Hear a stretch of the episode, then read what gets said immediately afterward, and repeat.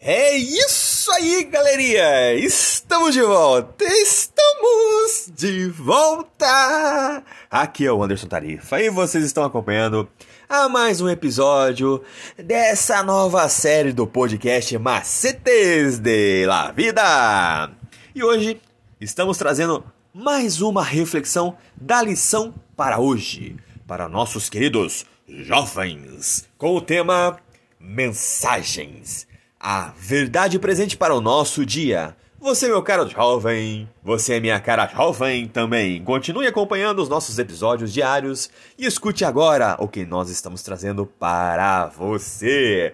That's it, galerinha! We are back, we are back. I am Anderson Tarifa and you are following another episode of this podcast Macetes da Vida. And today, we are bringing another reflection of today's lesson to our dear young people with the tema messages, the present truth for our days.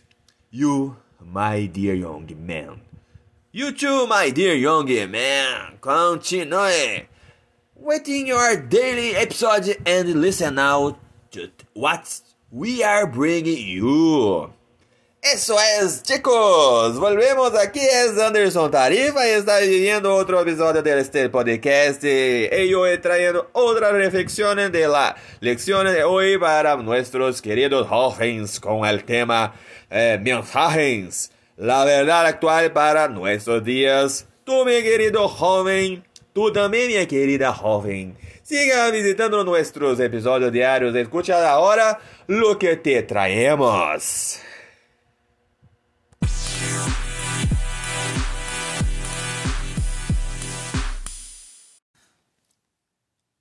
E a nossa liçãozinha de hoje, sexta-feira, dia 31 de março de 2023, tem o título O Grande Conflito.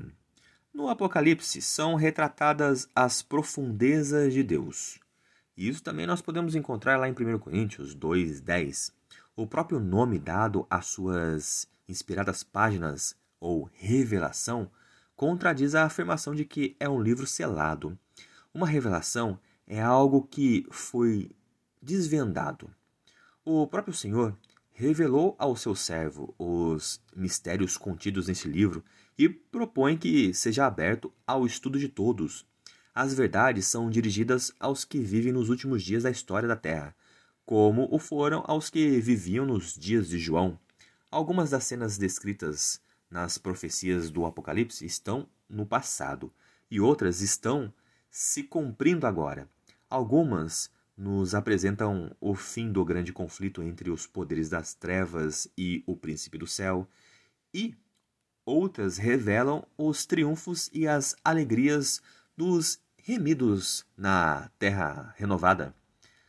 Sendo a lei do amor o fundamento do governo de Deus, a felicidade de todos os seres inteligentes depende da perfeita harmonia com os seus grandes princípios de justiça.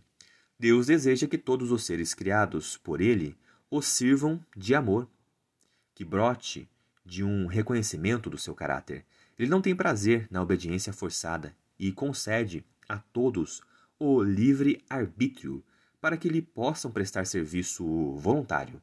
Enquanto todos os seres criados reconheciam a lealdade pelo amor, havia perfeita harmonia por todo o universo de Deus. A alegria da hoste celestial era cumprir o propósito do Criador. Tinham prazer em refletir a sua glória e manifestar o seu louvor. E enquanto o amor para com Deus predominava, o amor de uns para com os outros era cheio de confiança e abnegação. Nenhuma nota dissonante havia para desafinar as harmonias celestiais.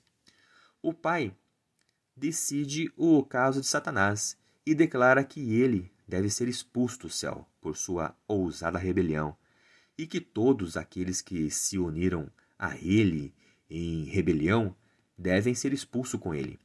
Então houve guerra no céu. Cristo e seus anjos lutaram contra Satanás e seus anjos, pois estavam determinados a permanecer no céu com toda a sua rebelião, mas não prevaleceram. Cristo e seus anjos, leais, triunfaram e expulsaram do céu Satanás e os seus é, simpatizantes rebeldes. Cristo, sobre a cruz, não só leva as pessoas ao arrependimento diante de Deus pela transgressão da lei, pois a quem Deus perdoa, ele primeiro conduz ao arrependimento. Mas Cristo satisfez a justiça, oferecendo-se a si mesmo como expiação. O seu sangue jorrando e o seu corpo dilacerado satisfazem as reivindicações é, da lei transgredida. E assim, ele coloca uma ponte através do abismo que o pecado produziu. Sofreu na carne para que, por meio do seu corpo ferido e quebrantado, pudesse cobrir o indefeso pecador. A vitória, alcançada quando morreu no Calvário, derrubou para sempre o poder acusador de Satanás sobre o universo e silenciou as suas afirmações de que a abnegação era impossível a Deus e, portanto, não é necessário à família humana.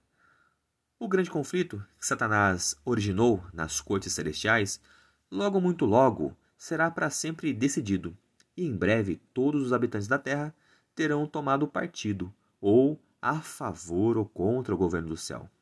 Agora, pense comigo, Algumas pessoas acreditam que as nossas ações são determinadas principalmente por causas genéticas e pelo ambiente em que vivemos. Você concorda ou discorda disso? E qual é o papel de nossa escolha ao determinar o nosso comportamento? Qual seria a relação entre as nossas escolhas e o poder de Deus que atua em nossa vida?